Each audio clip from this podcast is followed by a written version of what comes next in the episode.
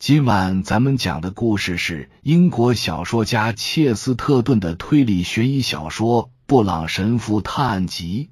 话接上回说，道布朗神父凝视着那位女士，心想：如果他的外甥女来了，一定比他看着让人舒心。不知是出于什么心理，他不由自主的继续凝视着她。直到觉得此刻无论是谁出现在他面前，都会比他顺眼。正因为如此，当他忽听有人叫他时，他就像从噩梦中猛醒一样。尽管心里一惊，但立刻便释然了。他转过头去，见到的是一张熟面孔。那人的脸很尖，但样子并非不友好。他叫格兰比，是个律师。他头上的斑斑灰发，犹如假发套上掉落的灰粉，这与他富有青春活力的动作很不协调。他在伦敦金融城里工作，是一个在办公室里总像个学童一样跑进跑出的人。他没办法在这间时髦的画廊里到处乱窜。不过看样子，他还真想那样做。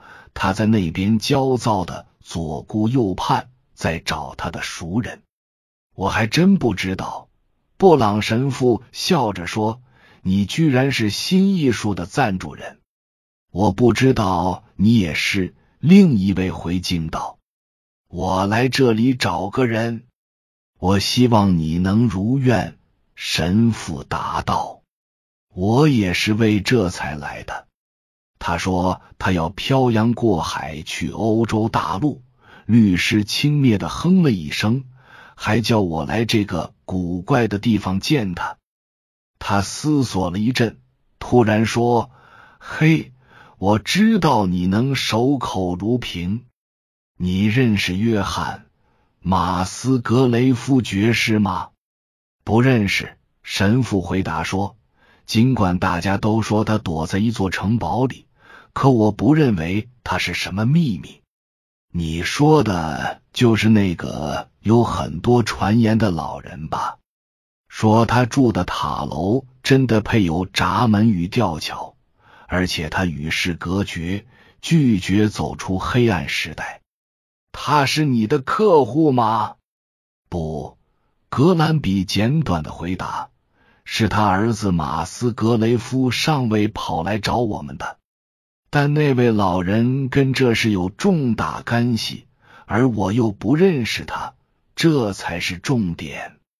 哎，就像我说的，这是要保密。不过我信得过你。他住了嘴，拉着他的朋友去了一间测试，那里陈列的是各种写实的艺术品。不过相对来说冷清多了。这位小马斯格雷夫，他说想要以他在诺森伯兰郡的老父亲的遗产为抵押，向我们借一大笔钱。老人都七八十岁了，归天是迟早的事。但问题是他的遗产要怎么处置？他死后，他的钱财、城堡。还有吊桥之类的怎么办？那块领地非常好，仍然值一大笔钱，但是很奇怪，他的继承权还没定下来，所以你就知道我们的处境了。问题在于，就像狄更斯作品中的人物说的那样，那个老人是否友善？要是他对儿子友善。那么你会认为他有善有加？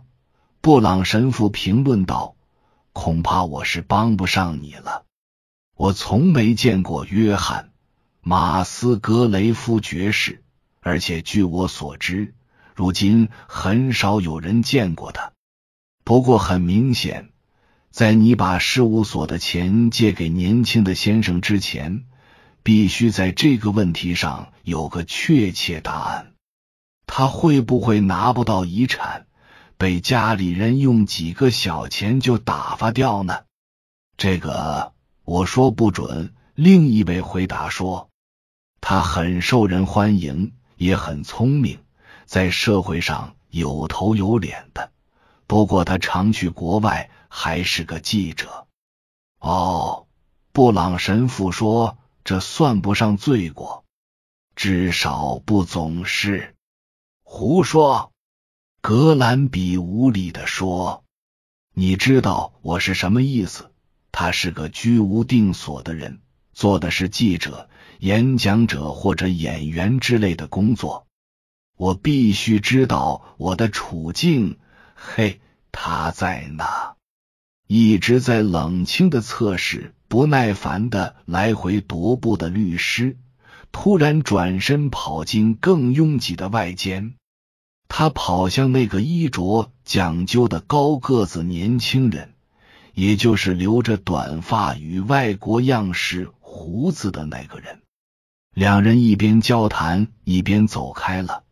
布朗神父用他模糊的近视眼追随着他们看了一会儿，但是很快他就收回了目光，因为他的外甥女贝蒂气喘吁吁，甚至是火急火燎的跑来了。出乎舅舅的意料，外甥女又带他回到那间空旷的测试。不容分说，就把他按进犹如汪洋中的孤岛一样的椅子上。我有事要告诉你，他说：“这是太怪异了，别人都不能理解他。你太看得起我了。”布朗神父说：“是你母亲跟我提到的事吗？无非是订婚之类的，又不是军事家说的全面开战。”你知道吗？他说他想让我和马斯格雷夫上尉订婚。我不知道，布朗神父无奈的说。但是马斯格雷夫上尉还真成了热门话题。当然，我家是很穷。他说，要说这一点不重要也是不对的。你愿意嫁给他吗？布朗神父问。他眯缝着眼睛看着外甥女，他皱起眉头看着地板，然后压低声音说：“我原本以为我愿意，至少我觉得自己是这么想的。但是我刚刚被一件事吓到了，那就说说吧。”我听到他在笑，他说：“这是一种很好的社交技能。”他回答说。你没听明白，姑娘说，她没当着别人的面，这才是关键。当时周围没人。以上是由奶锅大叔给您播讲，感谢收听。每天晚上二十一点三十三分准时开聊。